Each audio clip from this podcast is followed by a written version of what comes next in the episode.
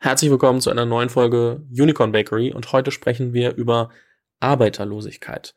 Ein Wort, was heutzutage relativ oft verwendet wird, aber eigentlich gar nicht so äh, vor, vor zwei Jahren irgendwie, vor drei Jahren da noch keiner drüber nachgedacht hat. Und mein heutiger Gast hat ein Buch geschrieben mit dem Titel Die große Arbeiterlosigkeit und er ist zusätzlich Stepstone CEO.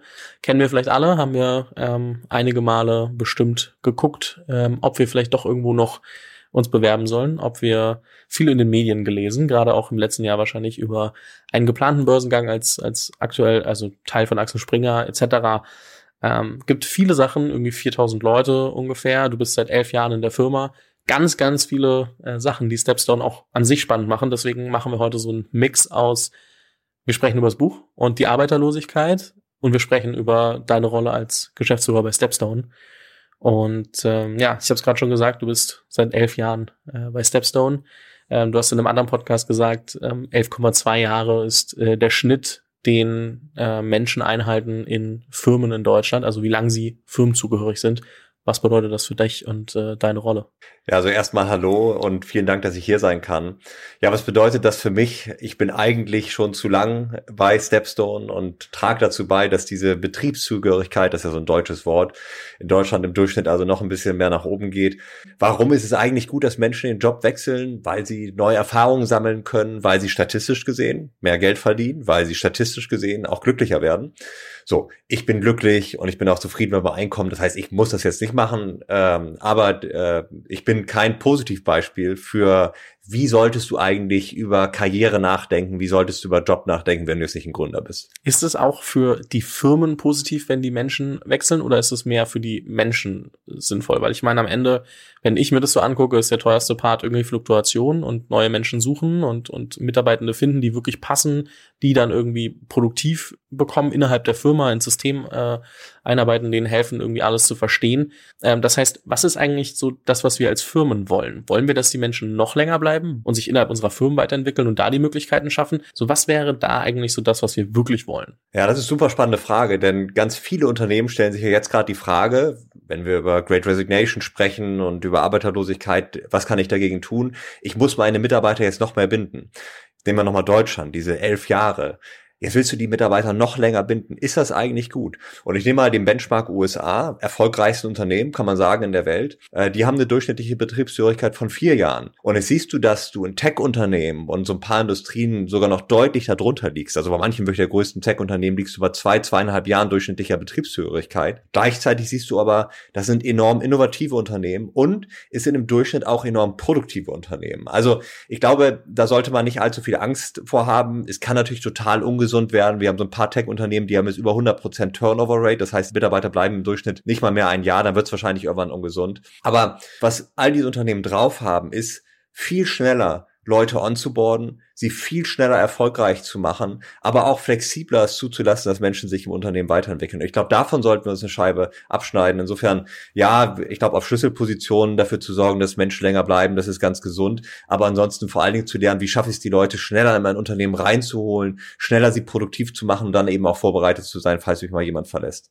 Okay, das bedeutet, ich als Firma und ich meine, hier hören ja vorrangig GründerInnen zu, ähm, muss mir Gedanken machen, wie ich Schlüsselpositionen bei mir behalte, gleichzeitig aber irgendwie auch damit klarkomme, dass ich einfach diesen, ich meine, auch in Startups hier in, in Deutschland ist es ja schon so, dass wir nicht wie Mittelstand oder in Konzernen ähm, diese elf Jahre Zugehörigkeit haben. Einmal, weil viele Startups so lange gar nicht überleben können. Das heißt, wir haben ja eh immer so ein, so ein Ungleichgewicht. Da muss ich mir wahrscheinlich sogar fast ein bisschen Gedanken machen, wie ich meine Mitarbeitenden noch ein bisschen länger halten kann in einem Startup und, und entwickeln kann, dass nicht das Gefühl ent, auf, äh, also entsteht, von wegen, ah, ich kann mich hier nicht weiterentwickeln, ich muss den Job wechseln, um einen Gehaltssprung zu machen, um mich äh, persönlich weiterzuentwickeln. Das heißt, die Frage da, worauf müssen denn in dieser ganzen Gleichung Startups besonders achten, um da auch mithalten zu können? Dass sie vielleicht, wo das Problem eher ist, die, die Zugehörigkeit überhaupt hochzukriegen ähm, und, und, und, und zu verlängern, dass sie da vielleicht auch mitspielen können. Ja, also erstmal hast du völlig recht, Startups machen das per se, kann man was sagen, besser als Konzerne, wo die Prozesse einfach super statisch sind. Aber ich vergleiche das nochmal mit den USA. Das ist ja neben Deutschland für uns mittlerweile der wichtigste Markt und wir arbeiten da mit ein paar der wirklich größten und erfolgreichsten Tech-Unternehmen oder normalen Unternehmen zusammen. Und seit wir das tun, ist mir Folgendes aufgefallen. der Umgang mit Menschen, die Professionalität, die Geschwindigkeit in Bezug auf meine Talent Supply Chain ist auf einem ganz anderen Level, als das in Deutschland oder in Europa der Fall ist. Das ist, ah, wie schnell kriege ich jemanden überhaupt in meine Firma rein, aber auch, was mache ich denn überhaupt in den ersten Wochen? Ich habe ein Onboarding-Programm und schaffe es ganz schnell, jemanden auf Speed zu bringen, dazu zu bringen, dass er mitarbeiten kann. Ähm, ich sorge dafür, dass ich sehr schnell den neu gestarteten Mitarbeitern die richtigen Tools äh, beibringe, dass ich dem beibringe, wie funktioniert unsere Organisation, um sie eben möglichst schnell produktiv zu bekommen. Weil wenn ein Mitarbeiter nur drei, vier Jahre bleibt, dann kann ich mir ja nicht ein, zwei Jahre Zeit lassen, bis ich den halbwegs produktiv habe. Und ich glaube, darüber nachzudenken, wie schaffe ich es, neue Mitarbeiter, ich meine, das Wort klingt so ein bisschen blöd, aber möglichst schnell produktiv zu machen, das ist das, was wir lernen sollten. Und ich glaube, das ähm, sollten auch Startups sehr schnell lernen, denn auch wenn so ein Startup ja sehr, sehr klein ist, was den Aufbau von Personal angeht, sind einige Startups ja absolut vergleichbar mit richtig großen Konzernen, was die Anzahl der neuen Mitarbeiter angeht und vor allen Dingen, was die Anzahl der neuen Mitarbeiter im Verhältnis zur schon vorhandenen Belegschaft angeht. So, das ist ein Riesending. Und dann will ich als Gründer natürlich auch noch wissen, wie schaffe ich es irgendwie dabei, eine Kultur zu erhalten? Wie schaffe ich das, meine Werte zu vermitteln und nicht ganz schnell irgendwie die Kontrolle Kontrolle, äh, nicht über mein Unternehmen, aber zumindest über meine Kultur zu verlieren. So, das ist eine große Herausforderung. Deswegen vielleicht, um das Wort nochmal aufzugreifen, wirklich zu denken an Talent Supply Chain Management. Wie manage ich das? Wie mache ich das möglichst schnell, möglichst effizient, so dass ich ähm, trotz Datenwachstums einfach ständig eine produktive Mannschaft habe, eine zufriedene Mannschaft habe und dass ich auch den Kern meiner Unternehmensidentität, was ich als Gründer versucht habe, ähm, einmal zu initiieren, nicht verliere. Wenn wir uns da die letzten zwei, drei Jahre angucken, dann war das halt unfassbar schwierig, diese Talent Supply Chain zu füllen. Also mhm. ich saß hier im letzten Jahr mit sehr vielen Gründern, die meinten, es ist unfassbar schwierig, gerade gute Leute zu finden oder dann eben unfassbar teuer. Also manchmal findest du die guten Leute, aber die auch bereitwillig äh, sagen, okay, ich würde mir eine andere Position anschauen, aber dementsprechend muss mein Gehaltssprung sein, dementsprechend muss mein nicht nur das Gehalt, sondern auch das gesamte Compensation Package sein. Jetzt aktuell sehen wir es, dass irgendwie täglich einige Firmen ähm, Mitarbeiter entlassen und auch signifikant und wir haben so eine gewissen, ja, Fluktuation am Markt. Wir haben wieder deutlich mehr Talentpool, der, der verfügbar ist. Im Angesichts dessen, dass wir jetzt gerade eben diese Verschiebung und, und Korrektur und man kann davon halten, was man will, aber dass wir die erleben, was bedeutet denn jetzt in, in Angesicht dessen wirklich auch die Arbeiterlosigkeit und ähm, auch warum wird es immer brisanter werden, mhm. auch wenn es gerade vielleicht nicht so aussieht? Naja, also äh, die Arbeiterlosigkeit und vielleicht jetzt mal so den äh, Spin ganz kurz aufs Bus machen, aber ich glaube, viele haben es ja auch gelesen oder zumindest davon gehört. Das, was mich ja so beschäftigt, ist, dass wir an so einem Peakpoint sind. Also es haben noch nie mehr Menschen in Deutschland gearbeitet, in Europa gearbeitet als jetzt.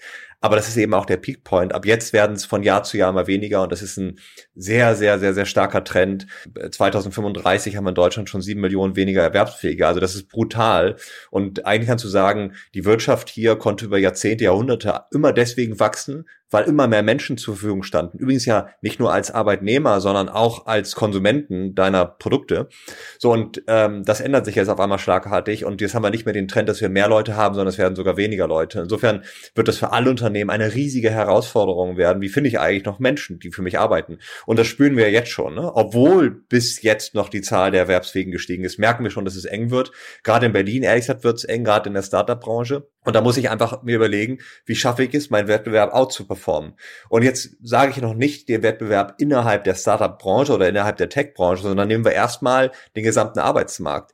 Und dann ist, müssen wir eins feststellen, nicht jeder will in einem Startup arbeiten. Das äh, gerade in Deutschland wollen viele Menschen lieber einen sicheren Arbeitsplatz haben als einen unsicheren Arbeitsplatz. Der beliebteste Arbeitgeber in Deutschland ist der öffentliche Dienst. Das sehen wir auf unserer Plattform. Jobs auf dem öffentlichen Dienst bekommen immer noch die meisten Klicks, die meisten Bewerbungen. Und ähm, das siehst du auch in anderen Zahlen. Nicht? Die Gründungsquote und die Gründungsbereitschaft geht massiv zurück in Deutschland. Die hat alleine die Gründungsbereitschaft, nicht die wirkliche Gründerquote, hat von Vor-Pandemie-Level zum nach dem Pandemie-Level 10 Prozentpunkte verloren. Das heißt, vorher wollten oder konnten sich 40 Prozent der Menschen vorstellen zu gründen. Jetzt sind es nur noch 30 Prozent. Vor 20 Jahren haben dreieinhalb Prozent der Menschen tatsächlich gegründet. Jetzt ist nur noch ein Prozent. So, und das ist schwierig. Wie gehe ich damit um, dass Menschen lieber Sicherheit wollen? Nicht? Und deswegen kommen dann eben auch äh, Leute und sagen, jetzt will ich sehr viel Gehalt bekommen. Und das ist eine, ein Teil auch eine Kompensation für diese vermeintliche Unsicherheit. Obwohl und darüber brauchen wir gar nicht streiten, so ein Job in einem Startup, in einem Tech-Startup, was wächst, wahrscheinlich viel befriedigender ist. Ich kann viel mehr erleben, ich kann viel mehr gestalten. Aber das ist ein Teil der Realität. So, jetzt muss ich mir darüber Gedanken machen, wie gehe ich damit um? Was macht mich einzigartig? Wie schaffe ich das vielleicht zumindest ein Maß an Sicherheit zu vermitteln? Wie gehe ich in solchen Krisenzeiten mit Layoffs um? Und du hast eben gesagt, wir sehen jetzt sehr viele Layoffs. Das ist auch unser interner Bias in der Tech-Szene. De facto steigen die Kündigungs gar nicht groß an. Wir sehen keine Kündigungswelle. Auch in den USA sehen wir keine Kündigungswelle. Die Zahlen, was Kündigung angeht, sind relativ flat. Wir sehen es aber durchaus in der Tech-Industrie, weil die gerade besonders leidet. Insofern müssen wir ein bisschen aus der Bubble herausgucken und uns die Frage stellen, ähm, was macht das langfristig mit der Attraktivität der Szene sozusagen bei, bei Menschen? So, das ist ein Teil der Antwort. Jetzt noch eine ganz andere Perspektive. Berlin ist auch echt ein heißer Talent Market geworden, nicht? Weil du hier eine wahnsinnige Konzentration hast, vielleicht neben München von, von Startups, findet hier besonders viel Wettbewerb statt. Ähm, wenn du davon ausgehst, dass Talent erstmal gleich verteilt ist, musst du gar nicht in Berlin sein.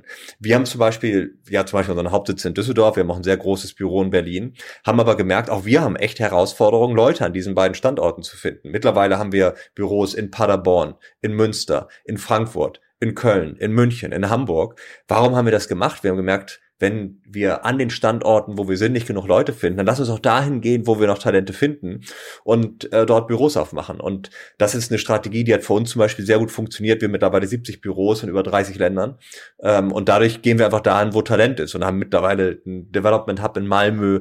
Wir machen in Schweden gar nicht nennenswert äh, Kerngeschäft-Business, aber es ist einfach gut, weil da gute Entwickler sind und ähm, das funktioniert jetzt in einer Welt, wo du auch digital gut zusammenarbeiten kannst, sehr, sehr gut. Wie kann ich denn als Startup mithalten mit dem Arbeitsmarkt und mich da durchsetzen? Ich meine, ich habe oft, äh, gerade in den frühen Phasen, deutlich weniger Budget. Ich habe also für die für die eigentliche Stelle. Ich habe nicht die Möglichkeit, dementsprechend, sagen wir mal, viele Corporate Benefits irgendwie mit einzufügen. Was macht ein Startup am Ende attraktiv? Was sind so die Faktoren, die ihr vielleicht auch seht und beobachtet, so was dann Startups immer mal wieder auch dazu bringt, dass sie da auch durchdringen können, den ganzen ja. Markt. Also erstmal ganz allgemein gesprochen gibt es zwei Dinge und das liest du selten in den Statistiken, weil es nicht so schön ist, ist aber die Realität. Zwei ganz wichtige Faktoren sind Gehalt und Jobsicherheit. Also wenn du auf der Maslow-Bedürfnispyramide bist, ganz unten, ist immer noch wichtig, obwohl sich ja in Wirklichkeit die Menschen heute einen Job aussuchen können. Ne? Es gibt praktisch keine Arbeitslosigkeit mehr.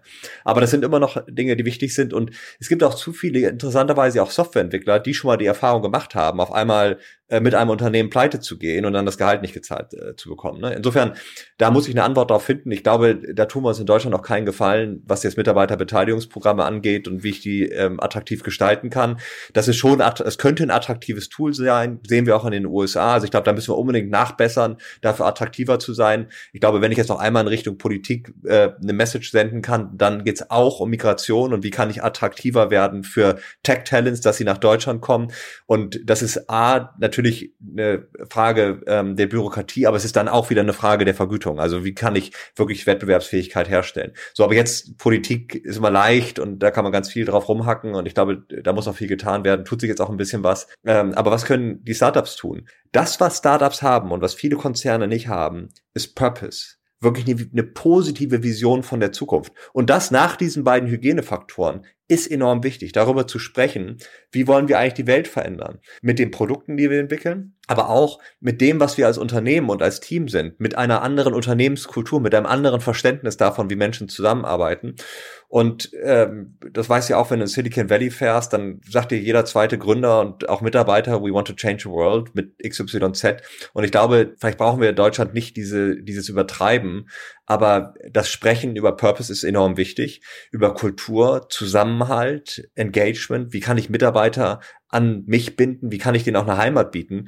Ähm, ich nehme mal jetzt auch ein Düsseldorfer Unternehmen, Trivago, die wahnsinnig viele Mitarbeiter beschäftigen aus dem Ausland. Für die Mitarbeiter bei Trivago ist Trivago ja nicht nur ein Arbeitsplatz, sondern das ist auch die erste Heimat für jemanden, der gerade aus, ich sag mal, Spanien nach Deutschland gekommen ist und äh, wo ich meine ersten Freunde finde. Und ich glaube, das ist übrigens bei Stepstone auch so, äh, das ist etwas, das bieten viele Konzerne nicht an. Und ich glaube, darauf noch ähm, ähm, stärker einzugehen, ist ganz, ganz wichtig. Aber das wird die Gehaltsfrage nicht stumm schalten, sondern die wird weiter gestellt werden und äh, da hilft am Ende nur Erfolg und dass ich mich in die Lage versetze, dann irgendwann schnell auch wettbewerbsfähig zu werden, was gute Gehälter angeht. Mhm.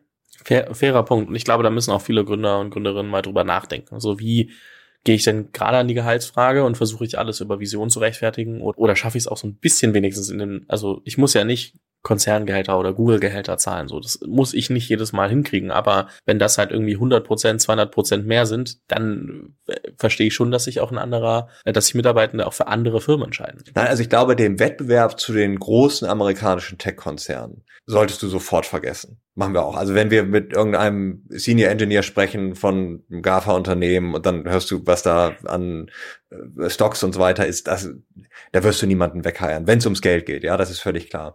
Aber das ist nicht der Wettbewerb, sondern das sind die anderen Startups. Und das sind ehrlich gesagt auch die traditionellen Unternehmen. Aber ich glaube, ist, und das merkst du auch, wenn du, ich gehe wieder nach Amerika, wenn du dich dort mit Startups unterhältst, die zahlen auch gute Gehälter.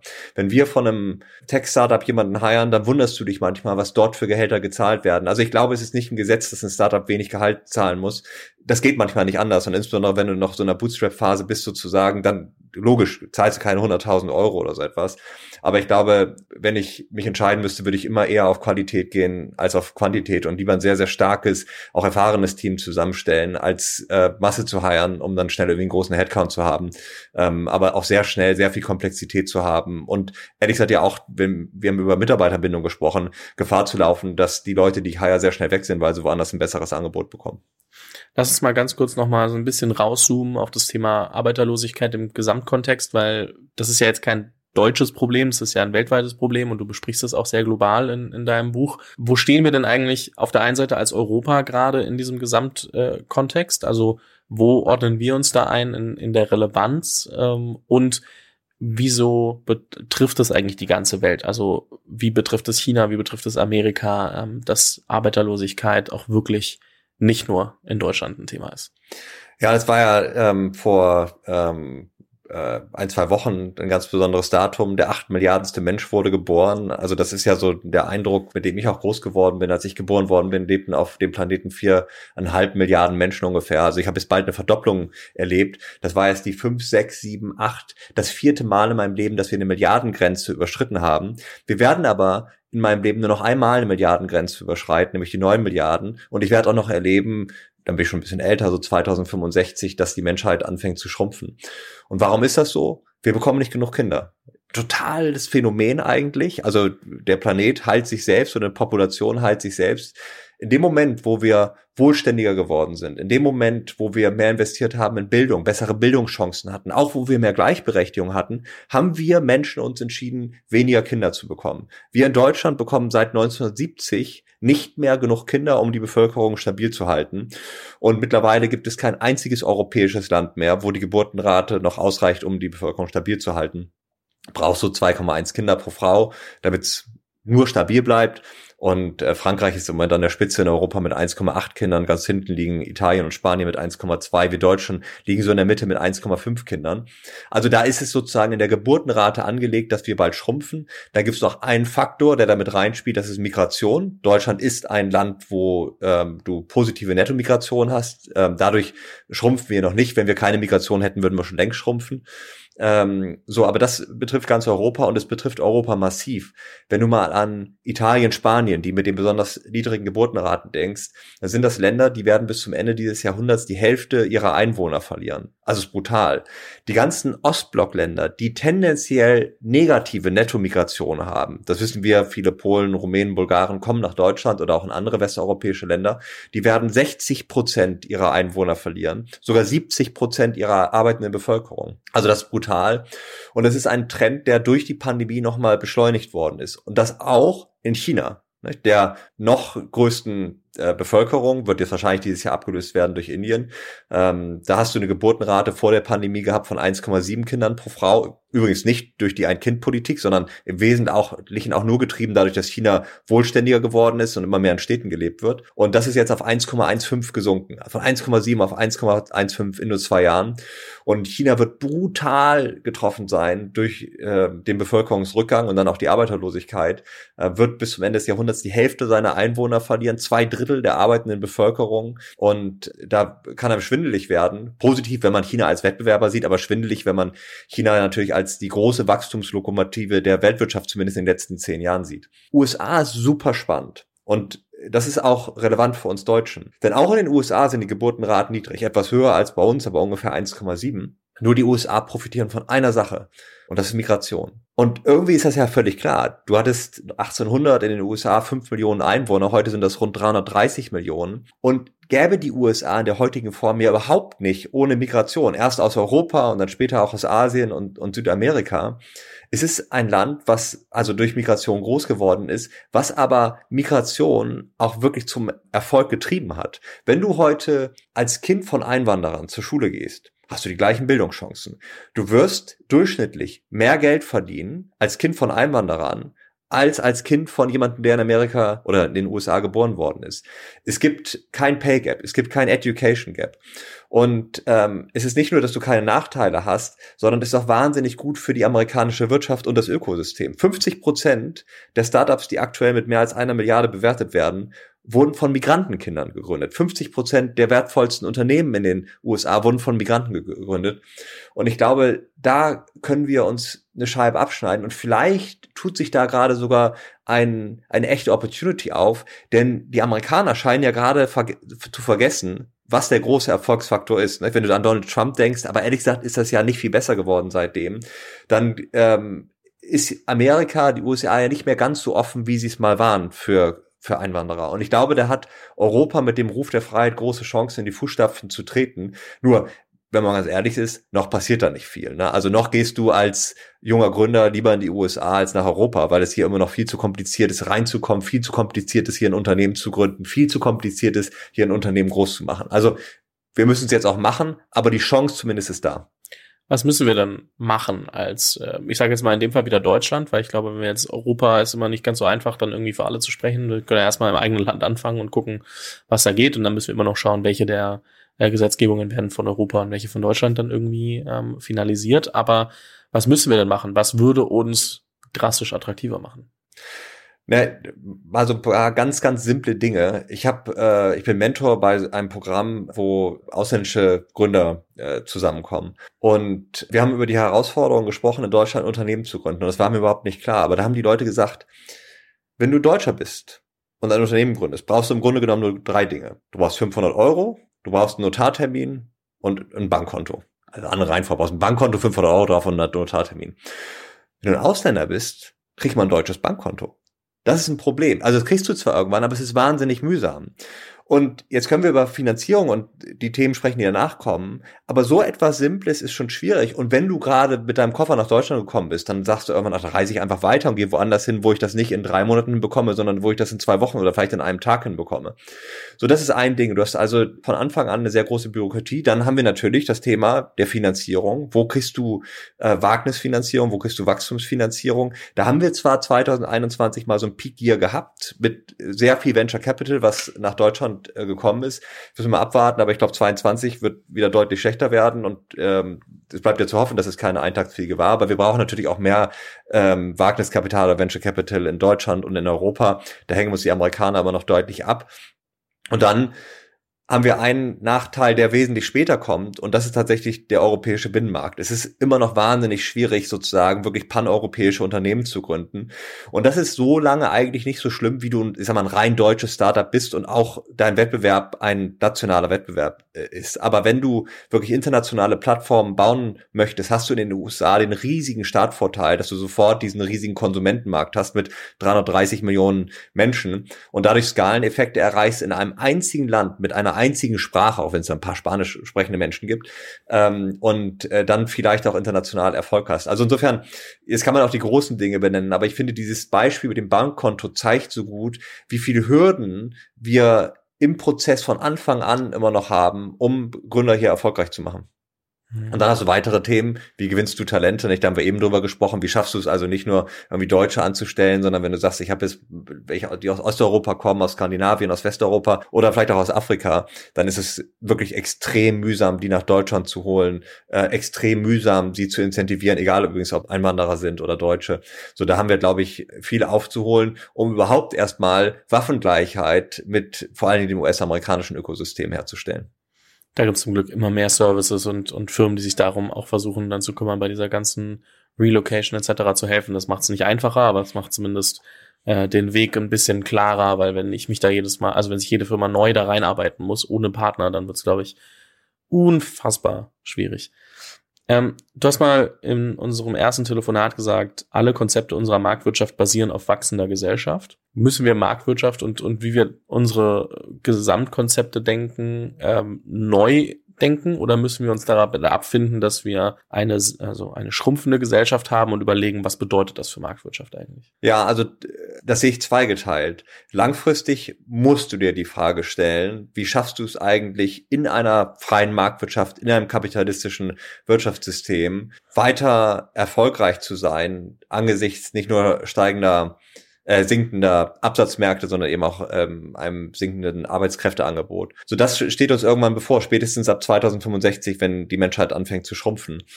Ähm, es gibt aus meiner Sicht kein funktionierendes Konzept aktuell dafür. Es gibt durchaus Ökonomen, die so eine Fantasie entwickeln von einer Postwachstumsökonomie, aber ich sehe noch nicht, wie die in einer Marktwirtschaft wirklich funktionieren soll, denn Unternehmen sind auf Wachstum angewiesen. Ich investiere nur dann in neue Fabriken, ich investiere nur dann in neue Produkte, ich investiere nur dann in neue Ideen, wenn ich die Aussicht habe auf wachsende Absatzmärkte. Aber wenn mir jemand sagt, pass mal auf, Sebastian Stepstone, dein Absatzmarkt, der schrumpft jetzt jedes Jahr um zwei, drei Prozent, so dann muss ich mir irgendwann Gedanken machen, bin ich eigentlich noch ein Wachstumsunternehmen, was investiert oder optimiere ich jetzt total auf Marge und schöpfe eigentlich den Markt ab? So, deswegen ähm, glaube ich, müssen wir uns sehr langfristig darüber Gedanken machen. Kurzfristig ist das nicht die Antwort, denn wir haben ja durchaus noch Wachstumspotenzial. Also noch wächst die Menschheit und bis dahin wird es einfach ein Verdrängungswettbewerb sein. Es wird ein Wettbewerb werden international um Köpfe.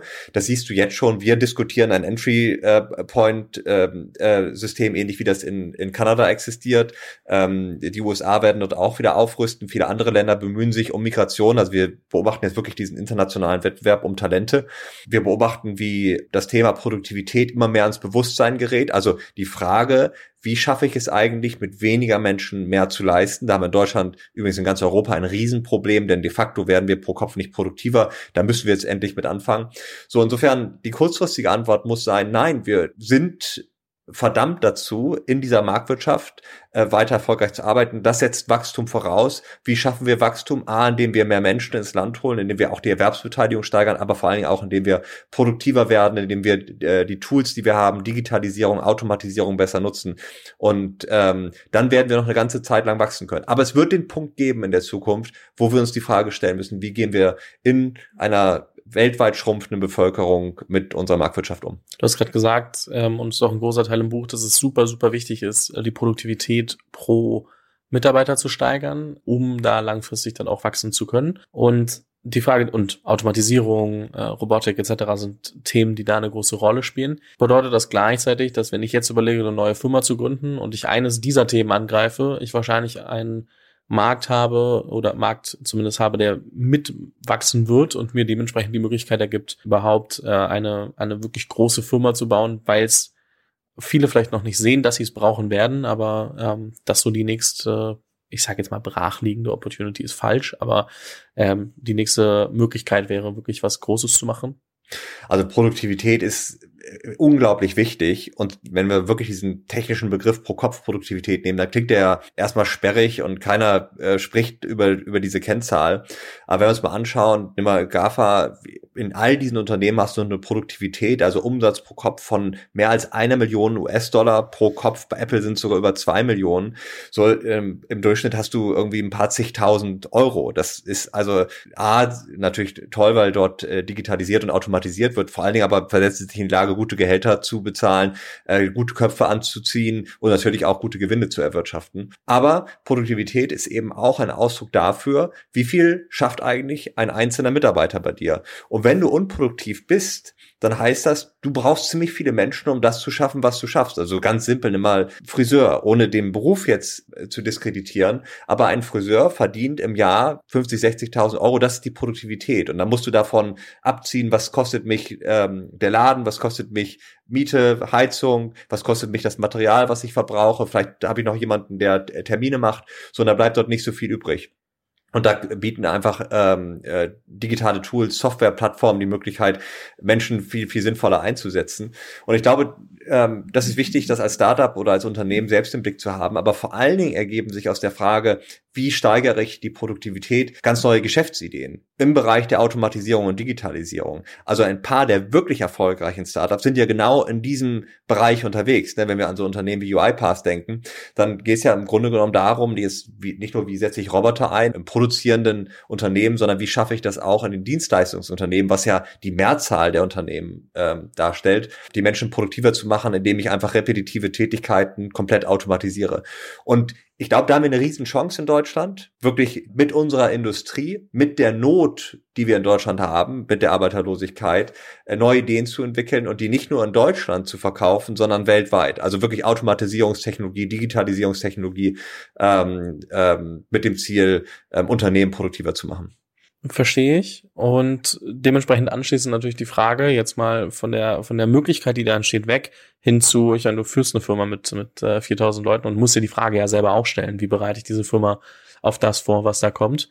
Wie gehst du selber damit um? Also wie schaut ihr euch intern an? Äh, wo stehen wir eigentlich in dem Ganzen? Wo wollen wir da oder müssen wir da mittel- und langfristig hinkommen, um da mithalten zu können? Wie ist da deine Rolle und deine Aufgabe aktuell? Ich habe mir auch immer die Frage gestellt, wie produktiv sind wir eigentlich? Und wenn wir Tools einsetzen, um produktiver zu werden, schaffen wir das eigentlich auch. So, das klingt jetzt alles wahnsinnig abstrakt, aber ich gebe dir mal ein konkretes Beispiel. Du führst neues CM ein, sagen wir mal Salesforce. Und dann kommt ein Team und sagt, so, wir führen jetzt Salesforce ein, hier ist die Rechnung, das kostet irre viel Geld, die Implementierung, die Softwarelizenz, dann bezahlst du irgendwie so und so viele Millionen Euro dafür. Aber es wird unsere Vertriebsmannschaften viel erfolgreicher machen. Und wir haben Systeme, die wir weniger warten müssen. Wir brauchen weniger Menschen, die Maintenance machen, weniger Menschen, die Verträge schreiben, weniger Menschen, die Rechnung prüfen. Guck dir mal an, wenn du Software eingeführt hast, ob du wirklich produktiver geworden bist, ob du wirklich mit weniger Menschen klarkommst oder ob es nicht dazu führt, dass du erst eine riesige Projektmannschaft brauchst, um diese Software einzuführen und dann irre viele Menschen, die dafür sorgen, diese Software ständig neu anzupassen, ständige neue Versionen aufzuspielen, ständig neue APIs zu programmieren zu deinen anderen Tools und so weiter und ob es sich dann wirklich erfolgreicher macht. Das kann dich absolut erfolgreicher machen. Also das ist kein Plädoyer gegen CM-Systeme oder Software as a Service. Unbedingt aber nutze es ein, dass es dich wirklich produktiver macht und nicht dazu führt, dass du eine komplexere Organisation hast. Bei uns hat das zum Beispiel dazu geführt, bei unserem vorigen CM-System haben wir wahnsinnig viele Leute gehabt, die darüber noch programmiert haben. Also ganz viel Code, die wir noch auf eine bestehende Software-as-a-Service-Lösung draufgestülpt haben, hat zu einer unglaublichen Komplexität geführt. Also A, musstest du diesen Code schreiben, aber jedes Mal, wenn es ein neues Release gab, von der Plattform, dann funktionierten bei uns manche Codes nicht mehr und mussten neu geschrieben werden oder wir mussten manche Rollouts äh, ähm, ähm, delayen, weil, also verzögern, weil ähm, wir erstmal unsere eigenen Codes umschreiben mussten. Und irgendwann hatten wir dann eine riesen Mannschaft sitzen und wir führen jetzt gerade ein neues Thema, wir führen jetzt gerade Salesforce ein und sagen wirklich Configure over Code. Also wir coden nichts darüber und das ist das primäre Ziel. Und lieber passen wir unseren Geschäftsprozess an die Standardlösung an, als dass wir ähm, die Standardlösung anpassen an unsere Prozesse. Denn äh, nur das macht uns dann tatsächlich produktiver. Also ist mal so ein Beispiel und ich glaube, jeder, der ein CM eingeführt hat, der kann das sehr gut nachvollziehen, wie du darüber nachdenkst. Aber das hast du in ganz vielen Bereichen. Nicht? Überall hast du Teams, äh, Menschen, die du zusätzlich einsetzt. Aber die Frage, die du immer stellen musst, ist, bringt es mir am Ende auch mehr Umsatz? Bringt es mir am Ende mehr Erfolg? Und ich glaube, die Frage müssen sich viele stellen, weil gerade im letzten Jahr und im vorletzten Jahr war es schon oft so, dass einfach viele Probleme nur mit Geld beworfen wurden und man dachte, ach, das löst sich schon. Also mit, mit, mit Geld und mehr Menschen und nicht, wie löse ich das eigentlich sinnvoll und effizient? Und jetzt sind viele dann auch in die Lage gekommen, dass sie sagen, oh, Jetzt muss ich da aber nochmal krassisch umkrempeln, weil sonst habe ich ein Riesenproblem, wenn das so weiterläuft, weil ich viel zu viel Geld für Dinge ausgebe, die sich eigentlich nicht lohnen. Total. Und das ist ja etwas, ehrlich davor sind wir auch nicht gefeit. Jedes neue Thema, was du angehst, jede neue Herausforderung, beantwortest du, indem du neue Menschen einstellst, indem du den Headcount erhöhst. Anstatt dir mal die Frage zu stellen, was möchte ich eigentlich stoppen? Also wie oft sitzen wir in Meetingräumen und besprechen, was wir noch alles tun könnten, versus wie oft sitzen wir in Meetingräumen und besprechen, was wir, was wir stoppen sollten.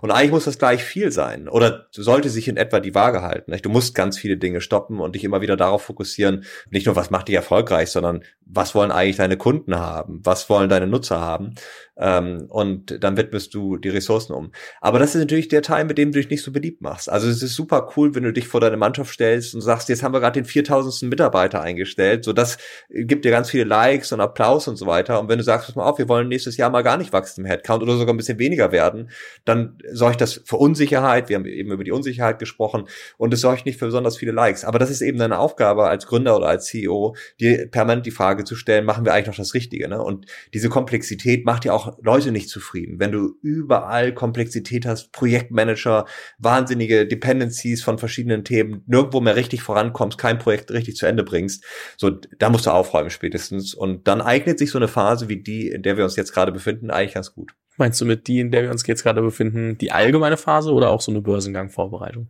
Ich meine, es ist erstmal so eine allgemeine Phase, wo du eine Abkühlung der Konjunktur hast. Also in einem Jahr 2021, wo wirklich alles so steil durch die Decke geht, außer die Pandemiegewinner, die da vielleicht ein bisschen Federn gelassen haben, da fällt es dir wahnsinnig schwer, Dinge abzumontieren und auch mal vielleicht ein paar unpopuläre Entscheidungen zu treffen. Aber ich glaube, jetzt hast du ein Umfeld, das ist genau die Zeit, wo du einfach mal reinschaust und dir die Frage stellst, so was von dem, was wir vielleicht 2020 oder 21 angefangen haben oder dieses Jahr auch angefangen haben, hätte ich eigentlich nicht anfangen sollen und lasse ich jetzt mal lieber bleiben. Was macht es mit einer Firma, wenn man irgendwie doch länger einen Börsengang vorbereitet und dann irgendwie aufgrund des sich verändernden Marktes sagt, ach, jetzt ist vielleicht doch nicht der beste Zeitpunkt, äh, uns an die Börse zu bringen. Also alles, was wir jetzt das letzte Jahr gemacht haben, müssen wir jetzt in irgendeiner Form versuchen zu erhalten, dass wir weiterhin attraktiv bleiben als Firma. Aber wir können jetzt auch nicht alles wieder machen wie davor, weil wir müssen ja immer noch an die Börse kommen irgendwann.